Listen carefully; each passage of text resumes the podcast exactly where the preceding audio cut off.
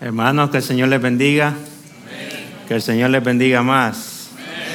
Sean todos muy bienvenidos a la casa de Dios, donde venimos a adorarle, a glorificarle y donde venimos a aprender más de Él para poder seguir viviendo mientras Él viene por nosotros, vivir piadosamente, vivir agradándole día a día.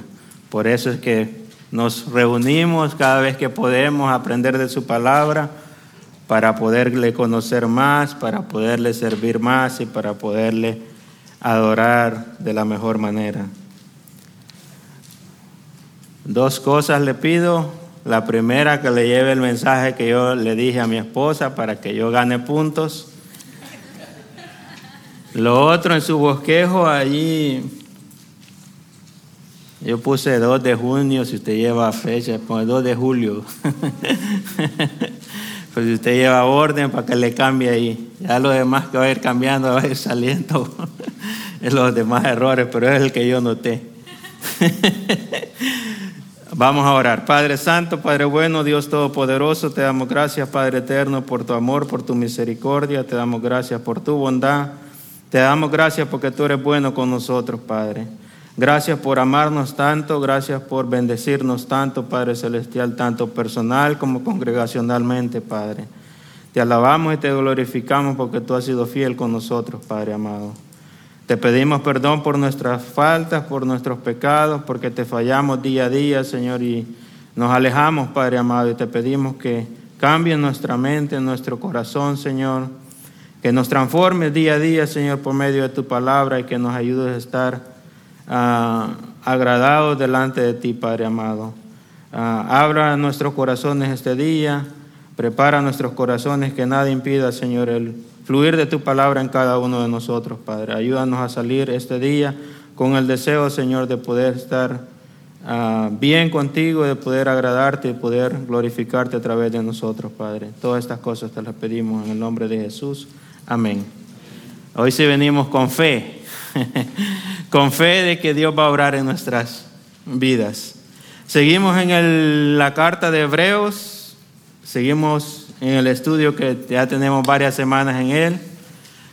Aprendimos que el autor pues no lo conocemos, no sabemos quién escribió la carta, pero sí sabemos que fue quiénes fueron los destinatarios. Una iglesia particularmente de judíos por eso la carta se llama Hebreos.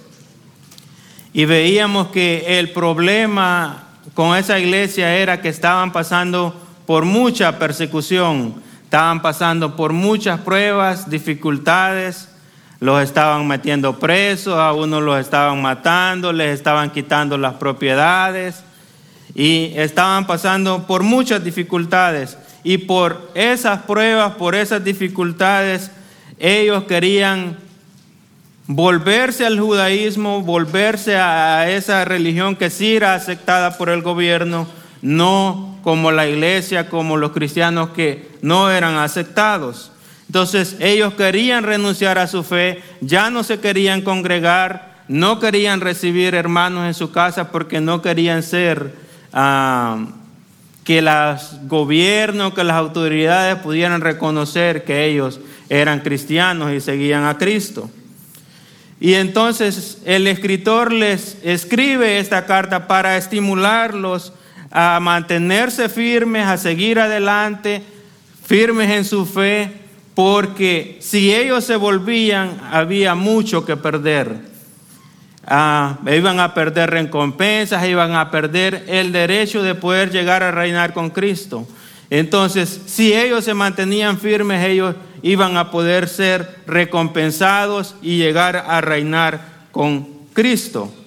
Y en el primer capítulo Él les, estimula a no rendirse. Él les dice que deben de seguir adelante porque Dios nos ha hablado a través del Hijo. El Hijo es el Rey y porque Él es el Rey, es el heredero de todo. Dios le prometió por su fidelidad a Cristo que Él iba a dar las naciones, que todo iba a ser de Él. Y en el mismo capítulo Él estimula a los lectores a seguir adelante porque toda la herencia que Cristo tenía, Él la quería compartir con todos aquellos hermanos fieles, con todo aquello, y Él le llama compañeros. Entonces ellos deberían de mantenerse firmes. Y en la carta vemos que hay varias advertencias de por qué mantenernos firmes, por qué seguir adelante. Y en el capítulo 2 la primera advertencia de que no nos deslicemos de poner atención a la palabra de Dios, porque si no íbamos a recibir disciplina y no íbamos a tener la posibilidad de poder llegar a reinar con Él. Que esa disciplina que iba a tener era para que volviéramos al camino, para que volviéramos a seguir adelante confiando en Él. Y la segunda parte del capítulo 2 nos dice que Cristo nos va a llevar a nuestro destino final y nuestro destino final es llegar a reinar con Cristo. Ese es el propósito de Dios para el hombre, que pueda llegar a reinar con Él. Y entonces entramos en el capítulo 3, que es lo que vamos a estar estudiando hoy, que es parte de la segunda advertencia. La segunda advertencia es la rebeldía y el problema es apartarse de Dios. Entonces, si abre su Biblia en el capítulo 3, vamos a estar hablando en los primeros seis versículos.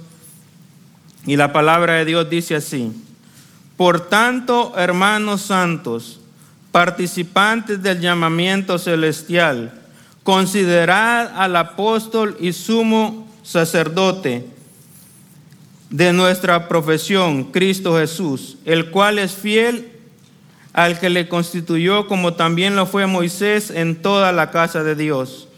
Porque de tanto mayor gloria que Moisés es estimado digno este, cuanto tiene mayor honra que la casa el que la hizo. Porque toda la casa es hecha por alguno, pero el que hizo todas las cosas es Dios.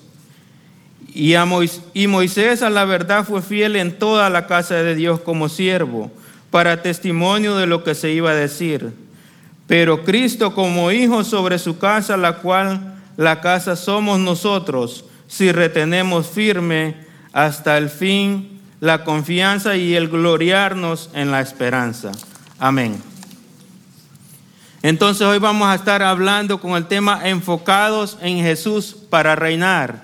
Ya decíamos que en la segunda parte del capítulo 2 Él les dice le insta que el propósito de Dios con el hombre, el destino final del hombre, lo que Dios quiere para el hombre es que llegue a reinar con él. Y por tanto, dice, por todo esto que yo les he dicho, dice, comienza en el capítulo 13. Entonces el primer principio que vamos a encontrar allí es que todos los creyentes están llamados a reinar con Jesús.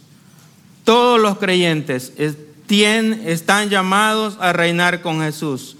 Por tanto, dice, hermanos santos, participantes del llamamiento celestial.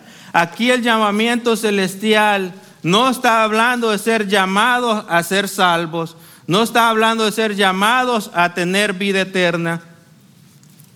No es solo eso. Muchas de las iglesias, muchos tienen el concepto que ese es el principal propósito de Dios para el hombre, llegar a obtener vida eterna. Entonces el enfoque está en el mensaje de salvación y es verdad o es media verdad. Dios quiere que todo mundo se salve. Dios quiere que todo mundo llegue a tener vida eterna. Pero no es, es el principal propósito de Dios. En el Génesis dice que Dios hizo al hombre para que señorear la tierra, para que ejerciera autoridad aquí sobre la tierra de parte de Dios, que Dios gobernando en el cielo y el hombre gobernando en la tierra para glorificar a Dios a través de él. Entonces, el objetivo final no es llegar a ser salvo, sino que el objetivo final es llegar a reinar con Cristo. Y todos los creyentes tenemos ese llamamiento. Ahora, el la condición o lo primero que usted tiene que llegar a hacer es ser salvo para poder llegar a tener la oportunidad de llegar a reinar. Por eso dice, hermanos santos, o son a los creyentes. Para usted poder tener la posibilidad de reinar, usted debe de aceptar a Cristo como su Salvador, debe de llegar a creer en Cristo. Y como esa es la primera condición, Dios, Cristo la puso muy fácil para todos. Cree en Cristo. Si ustedes creen en mí, yo les regalo vida eterna. Una vida eterna gratuita que no se pierde, que es para siempre. Solo por la fe en Jesús. El que cree en mí tiene vida eterna. Porque de tal manera amó Dios al mundo que ha dado a su Hijo unigénito para que a todo aquel que en Él cree no se pierda, mas tenga vida eterna. Entonces, Cristo la puso muy fácil para todos. La salvación, entrar al reino de Dios es fácil, es gratis, solo hay que creer. Cristo ya lo hizo todo. Ahora, todos estamos llamados a participar de ese reino celestial. Aquí la palabra dice participantes. Dios nos está llamando a que seamos compañeros. La palabra participante es la misma palabra de compañeros del, del capítulo 1, versículo 9. Es la misma, se traduce lo mismo. Dios nos está llamando a que seamos parte de ese grupo de que lleguemos a reinar con Él. Todos estamos llamados a eso. Qué bendición. Qué bendición que la gracia de Dios nos esté llamando a eso. Ahora, todos debemos de atender a este llamado. Todos debemos estar, él, él es lo que nos está llamando a reinar con Jesús. Ese es el llamamiento especial. Ahora, ¿cómo podemos nosotros llegar a reinar con Cristo, cómo nosotros lo podemos hacer, cómo nosotros podemos obtener o cómo nosotros podemos llegar a, a, aceptar ese llamado, cómo nosotros podemos llegar a apoderarnos de ese llamado y poder llegar a reinar con Cristo, cómo lo podemos hacer, cuál es la manera correcta de nosotros poder llegar a estar en ese grupo especial de ser compañeros de Cristo.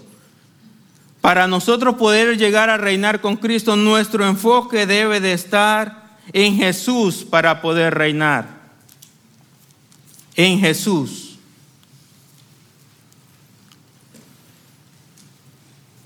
Nuestra mirada debe estar en Jesús para poder llegar a reinar. Dice en la segunda parte por tanto, hermanos santos, participantes del llamamiento celestial, considerad al apóstol y sumo sacerdote de nuestra profesión, Cristo Jesús. Dice, considerad, pónganle atención, estén atentos, enfóquense en Cristo para que ustedes puedan llegar a reinar. Muchos no nos podemos enfocar, muchas veces no nos mantenemos firmes en nuestra vida cristiana es porque nuestro enfoque está erróneo, no estamos enfocados en Cristo. Muchas veces estamos enfocados en nosotros mismos. Muchas veces nosotros estamos enfocados y ponemos el enfoque en el trabajo, en el dinero. Muchas veces nuestro enfoque está tal vez, no los cristianos, pero muchas veces tienen el enfoque en algún santo, en algún ángel. Y muchas veces nosotros en el ámbito cristiano ponemos el foco en un hombre, tal vez en el pastor. Y nuestro enfoque estamos viendo al pastor y ese es nuestro enfoque. El problema con eso es que el pastor es pecador como usted y como yo. Usted sabía que ellos pecan somos iguales. El problema es que el pastor también es un ser humano que se enferma, que puede morir. También el pastor es alguien que se puede mover a otro lugar. Imagínense que nosotros estuviéramos aquí en la iglesia, fuéramos pastor céntricos. Viene Dios y le dice a Marino, bueno, ya no te necesito en Tallahassee, te vas para Luciana, Baton Rouge. ¿Ustedes se van a ir para allá? yo me voy a sacrificar como amigo de él y me voy a ir con, allá vamos a plantar una iglesia en Luciana, Baton Rouge, pero por ser amigo. Yo me sacrifico. Pero si nosotros somos pastor céntrico, entonces nuestro enfoque va a estar en él, pero nuestro enfoque debe estar en Cristo. Nuestra iglesia debe ser cristocéntrica, enfocados en Jesús, enfocados en lo que Él ha hecho por nosotros y en lo que Él sigue haciendo. Ese debe ser nuestro enfoque. ¿Y por qué en Cristo debe de ser nuestro enfoque? ¿Por qué Cristo? Dice, considerad al apóstol, porque el, ¿por qué debemos considerar, por qué debemos ponerle atención a Cristo? ¿Por qué nuestra mente debe estar en Cristo? Es porque Dios nos ha hablado por Él, por Cristo. Él es el apóstol. Apóstol quiere decir enviado de parte de Dios. Él es el enviado con un mensaje especial para nosotros. Dios a través de Cristo llega a nosotros, se acerca al hombre. Sin Cristo estamos separados de Dios, pero cuando venimos a Cristo, Dios se acerca a nosotros. Él es el enviado con un mensaje especial y es que está escrito aquí en la palabra y todo lo que está escrito de Cristo es conforme a su reino, conforme a que estimulándonos a seguir adelante para que podamos llegar a reinar con Él. Esta es una de las demostraciones más grandes de amor de Dios para con nosotros, que es Cristo, nos acerca a Él. Porque Cristo es 100% Dios, entonces es el perfecto Dios para nosotros como hombres. Entonces, Él nos ha hablado a través de Él y debemos enfocarnos en su palabra, en su mensaje que Dios nos ha enviado hacia nosotros. Él nos ha enviado esa esperanza tanto de vida eterna como de vida abundante en su palabra. Entonces debemos estar enfocados en Cristo, en, en Él y en su palabra.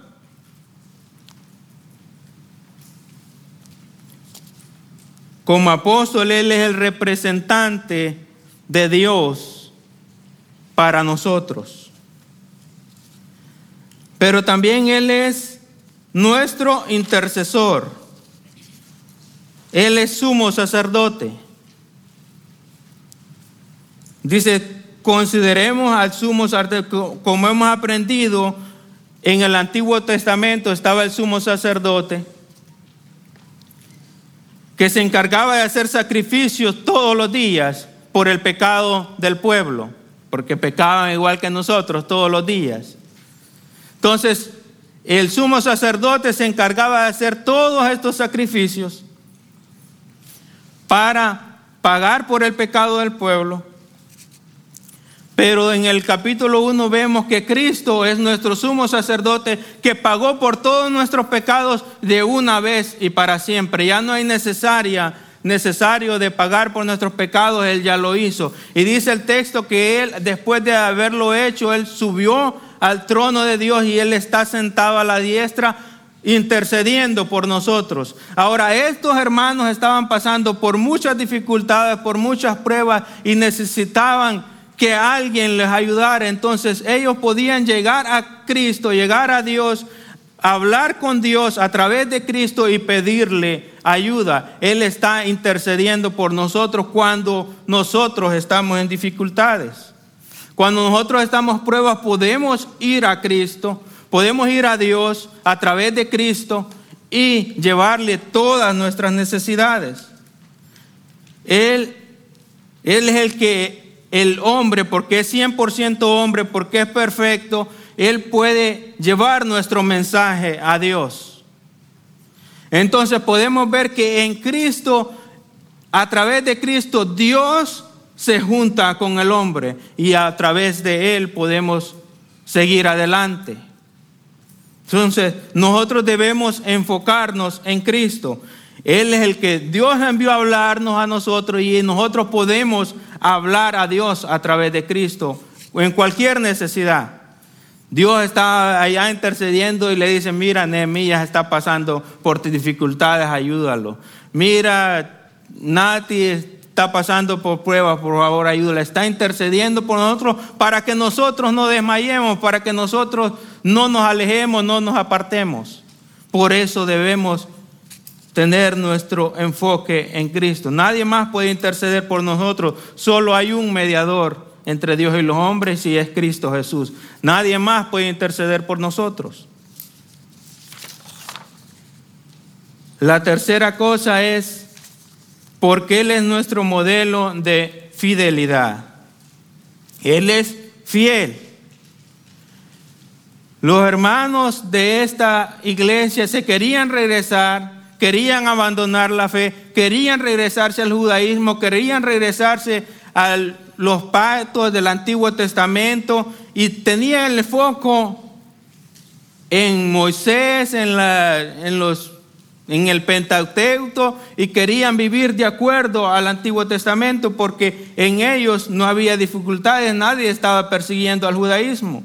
Entonces, ellos miraban a Moisés como un hombre a quien podían seguir, pero él dice que él que miráramos a Cristo porque él es el que nuestro modelo de fidelidad por todo, él fue fiel en todo, hasta la muerte. Si usted ve a Jesús hablando antes de morir en la cruz, él le dijo a Dios, orando a Dios, él le dijo, pasa de mí esta copa pero que no se haga lo que yo quiero, sino que se haga tu voluntad. Él estuvo dispuesto a ir hasta la cruz por nosotros, obediente hasta la cruz. Ahora, Él no le quita el mérito a Moisés. Moisés fue un hombre fiel, un modelo de para nosotros que, así como Moisés fue fiel, nosotros también podemos ser fiel, porque Moisés era un humano, así como nosotros, que tenía las mismas dificultades que nosotros, pero Moisés fue fiel. Entonces podemos ver a Moisés como algo, un ejemplo de que sí lo podemos hacer. Pero no es el enfoque en Moisés, sino en Cristo. Porque Cristo es nuestro modelo de fidelidad. Nosotros queremos llegar a ser como Cristo, fieles como Él, porque Él fue fiel en todo y todo tiempo. Y porque Él fue fiel, a Él fue que se le constituyó ser hijo, ser heredero de todo por su fidelidad, por ser fiel. A Él fue que se le ofrecieron las naciones, a Él fue que se le dio los confines de la tierra. Él es el heredero por causa de su fidelidad. Y por causa de nuestra fidelidad, si nosotros somos fieles, también podemos llegar a reinar con Cristo como lo va a hacer Moisés y como lo van a hacer todos aquellos fieles en Cristo. Entonces tenemos que ver la fidelidad de Cristo, queremos poner el enfoque en Él, cómo Él fue fiel hasta la muerte. La cuarta razón por qué nuestro enfoque debe de ser Cristo es porque Él es digno de mayor gloria.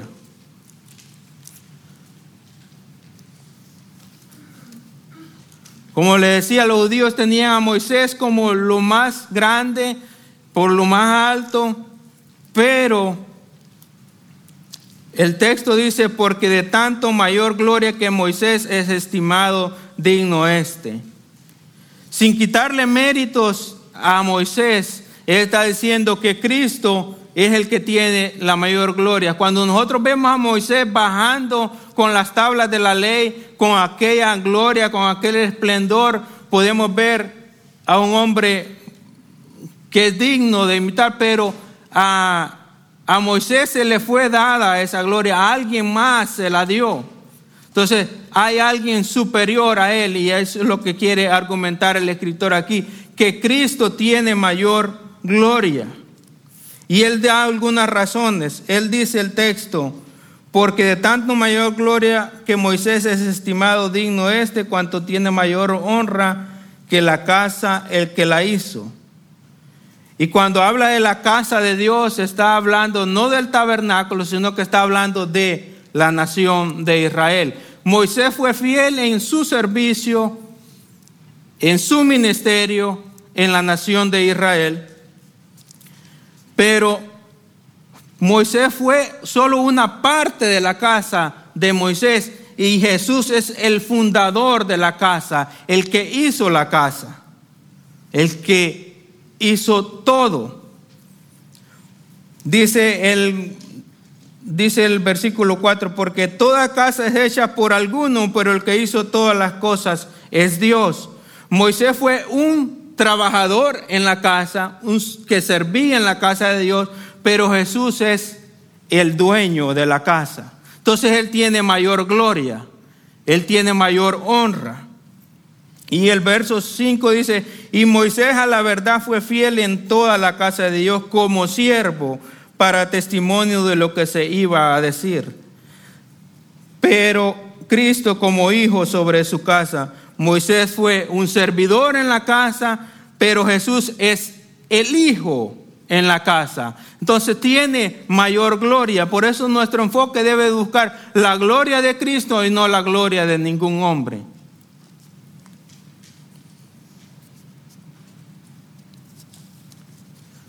Por eso Él les dice, eh, ¿para qué se van a volver atrás? ¿Para qué van a ir a buscar a Moisés? Irse atrás es buscar algo menor. Enfóquense en Cristo, que es lo más grande. Ahora, el tercer principio que vemos es, para reinar con Jesús debemos mantenernos firmes hasta el fin. Nuestro no nos podemos conformar con solo ser llamados, porque ser llamados es lo, lo, único que nos está diciendo es que tenemos la oportunidad de llegar a reinar. Tenemos la oportunidad, todos los creyentes tienen la oportunidad de llegar a reinar con Cristo, todos. Pero debemos de mantenernos fieles para lograrlo. Entrar al reino es gratuito, es fácil solo por creer poseer o llegar a reinar con Cristo, hay, se requiere fidelidad, se requiere que obremos para Cristo. Entonces podemos decir que es por obra, por fe, creyendo lo que Él dice, pero haciendo lo que Él dice, para poder llegar a reinar con Él. Ahora, Él dice aquí, hijo sobre su casa, la cual somos nosotros. Ahí no está incluyendo toda la, la congregación, no está hablando de que todos somos la casa de Dios en ese aspecto. Está hablando para ese grupo que le llama compañeros, que le viene hablando, porque si usted ve, dice, si retenemos firme, está dando una condición. Y para usted entrar al cielo no hay ninguna condición, solo hay que creer. Entonces, este grupo, esta casa, son aquel grupo, aquel Grupos se mantienen firmes hasta el fin. Esos son aquellos compañeros, son los compañeros fieles que van a participar en el reino si se mantienen firmes hasta el fin. Ahora, ¿qué es lo que nosotros nos impide mantenernos firmes? ¿Por qué nosotros no nos podemos mantener firmes en la vida cristiana? algún pecado que nosotros no podemos dejar o no queremos dejar. No es que no podamos, porque en Cristo todo lo podemos, podemos dejar cualquier pecado. Es porque no lo queremos dejar. O porque no buscamos, como dijo Marino, buscar a Cristo para la ayuda de Él para poderlo dejar. Será por alguna actitud que no podemos mantenernos firmes? ¿Será porque estamos muy ocupados? ¿Será por las distracciones que tenemos? Facebook, Twitter, TikTok. Yo le decía a Gaby, ¿por qué usted no tiene WhatsApp? Y le voy a decir la razón, yo se lo dije a él. Porque cuando yo ando un teléfono, mi teléfono de trabajo tiene restricciones, yo no puedo tener ni Facebook ni nada, todas esas cosas.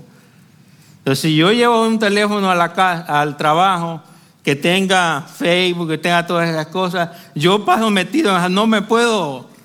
Entonces yo le dije, no, mejor lo dejo. Es cierto, me pierdo todos los comentarios de la iglesia y tengo que llegar a la casa y verlo en el de mi esposa, pero me evito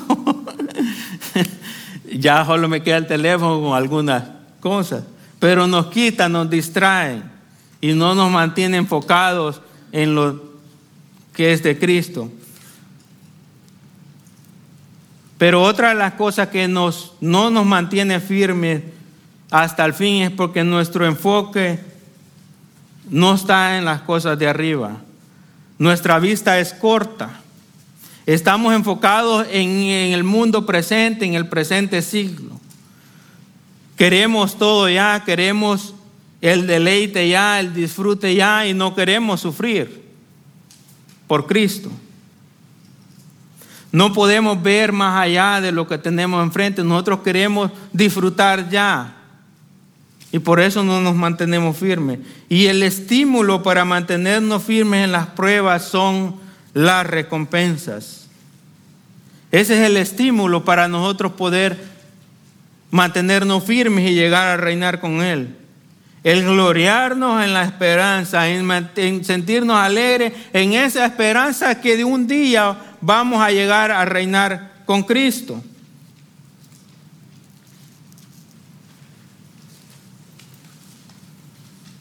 Cristo dice, si me son fieles, si se mantienen firmes, yo los voy a recompensar. Ahora, ¿dónde radica el problema de eso? ¿Dónde está el problema? ¿Sabe dónde está el problema? Que no le ponemos el valor que las recompensas merecen. No valoramos la recompensa que Dios tiene para con nosotros. No le ponemos el suficiente valor. Y yo le decía a Marino que como iglesia, yo creo que este es el siguiente paso que debemos de dar como iglesia. Yo creo que doctrinalmente acerca de la vida eterna, yo creo que la mayoría, un 95, 97, yo podría decir un 98%, estamos en la misma página. Todos creemos que para entrar al reino de Cristo es solo por creer. El mensaje de salvación es creer en Cristo para vida eterna. Que una vez salvo, siempre salvo. Que estamos seguros en Cristo. Yo creo que es, la mayoría no se mueve de ahí. Usted oye que la gente se va a Miami y allá le salen con un par de cuentos y ellos están listos a decir, no, no, no, no, no, pura grace, no, no, no, no. Así no es. Es por fe sola en Cristo. Y nadie se mueve de ahí. Pero yo creo que nuestro siguiente paso como iglesia es que le pongamos atención, que nos enfoquemos en el reino, que nos enfoquemos en lo de arriba y le pongamos el mérito necesario a eso. Que nosotros tengamos la mente de Cristo. Mire lo que dijo Cristo en Hebreos 12:2. Puesto los ojos en Jesús, el autor y consumador de la fe, el cual por el gozo puesto delante, él sufrió la cruz. Porque él tenía un gozo, porque él sabía lo que le esperaba adelante, que era la recompensa que Dios le iba a dar, el reino. Llegar a reinar sobre toda cosa. Mire lo que dijo Pablo, porque esta leve tribulación momentánea produce en nosotros una cada vez más excelente y eterno peso de gloria. No mirando las cosas que se ven, sino las que no se ven, pues las cosas que se ven son temporales, pero las que no se ven son eternas. Nosotros debemos enfocar nuestra mirada en lo eterno y no en lo que se está viendo hoy, porque eso es pasajero, todo se acaba. Y esa es la actitud que nosotros debemos de tener. Nosotros debemos imaginarnos, pensar en el reino. Yo me imagino, y me estaba imaginando, usted se imagina en el reino. Dice la Biblia que Dios le dio diez minas, cinco minas, una mina. Al diez le puso sobre diez ciudades, al cinco sobre cinco ciudades y su Supongamos que al que se le dio una fue fiel y se le va a dar una ciudad. Pues como van a haber muchos que van a ser recompensados, yo no creo que todos vayan a, y como va a haber de niveles, van a haber los de 10 ciudades, van a estar un poco más cerca de Jerusalén, cerca de Cristo. Pero Dios le ha dado todas las naciones, entonces va a necesitar gobernantes en todas las naciones. Entonces imagínense aquel que se le da una ciudad o un país gobernar, que gobierne por un país y lo manden para el país más hermoso, precioso que Dios ha creado, que es El Salvador. A reinar en El Salvador, porque, porque Bukele no va a reinar por siempre, a no ser que él crea y, él, y él se mantenga firme, porque no es por, por voto general, es por lo que Cristo dice. No es por lo que la gente dice, es por lo que Cristo dice.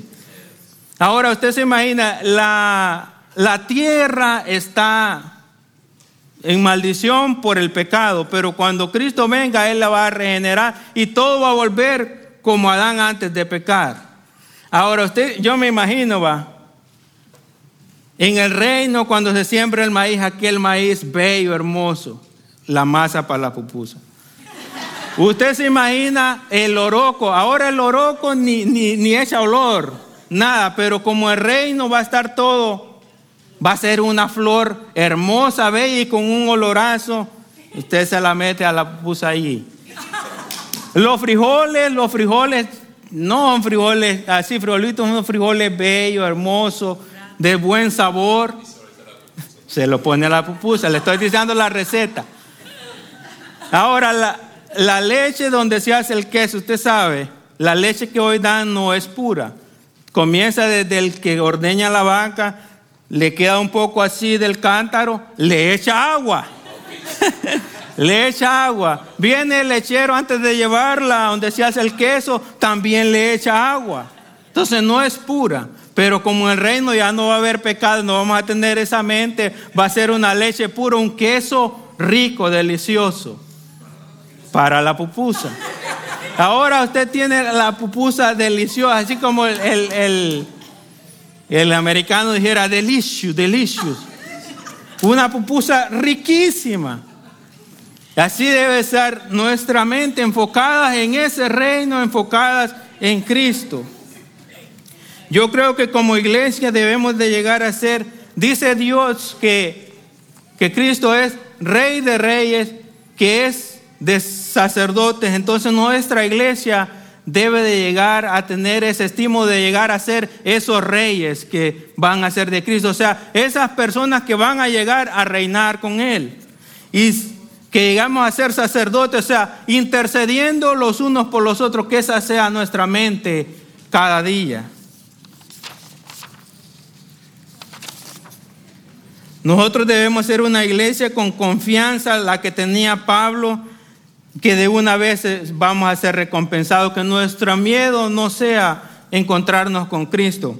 Dice Pablo, he peleado la buena batalla, he acabado la carrera, he guardado la fe, por lo demás me está guardada la corona de justicia, la cual me dará el Señor. Estaba seguro que lo iba a recompensar.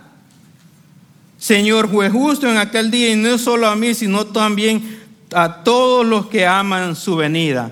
Nosotros debemos de, ser una de llegar a ser una iglesia que ama la venida de Cristo porque nosotros estamos seguros de que vamos a ser recompensados, que vamos a recibir una amplia y generosa entrada en el reino de Cristo. Ese debe de ser nuestro siguiente paso como iglesia, creo yo. Debemos decir Debemos de ser, como dice Marino, ser mercenarios de la recompensa, que nuestro enfoque sea ganar y ganar y ganar para el reino, para ser ricos en el cielo y no aquí en la tierra. Porque el problema de aquí en la tierra que es temporal y lo del reino es eterno para siempre.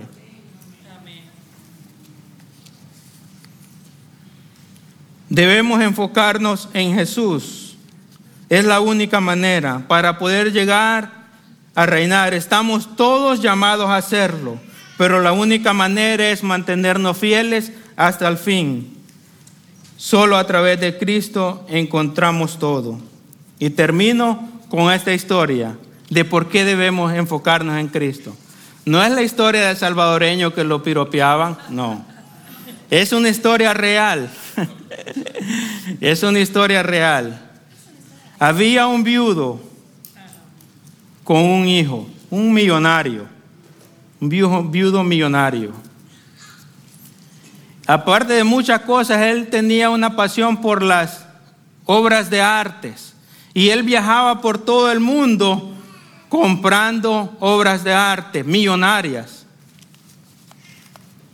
El niño creció y cuando estaba grande el ejército lo reclutó para ir a servir al ejército. Él fue, lo pusieron al frente de batalla y el muchacho lo acriballaron a balazos, lo mataron en la guerra. El papá se puso triste, a los meses recibió el cuerpo. Ya nunca más fue igual el padre porque perdió a su hijo, estaba solo.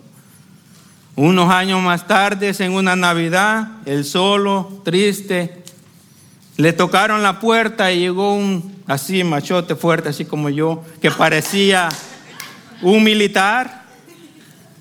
Y le abrió la puerta y le dijo, ¿usted es el papá? Y le dijo, sí.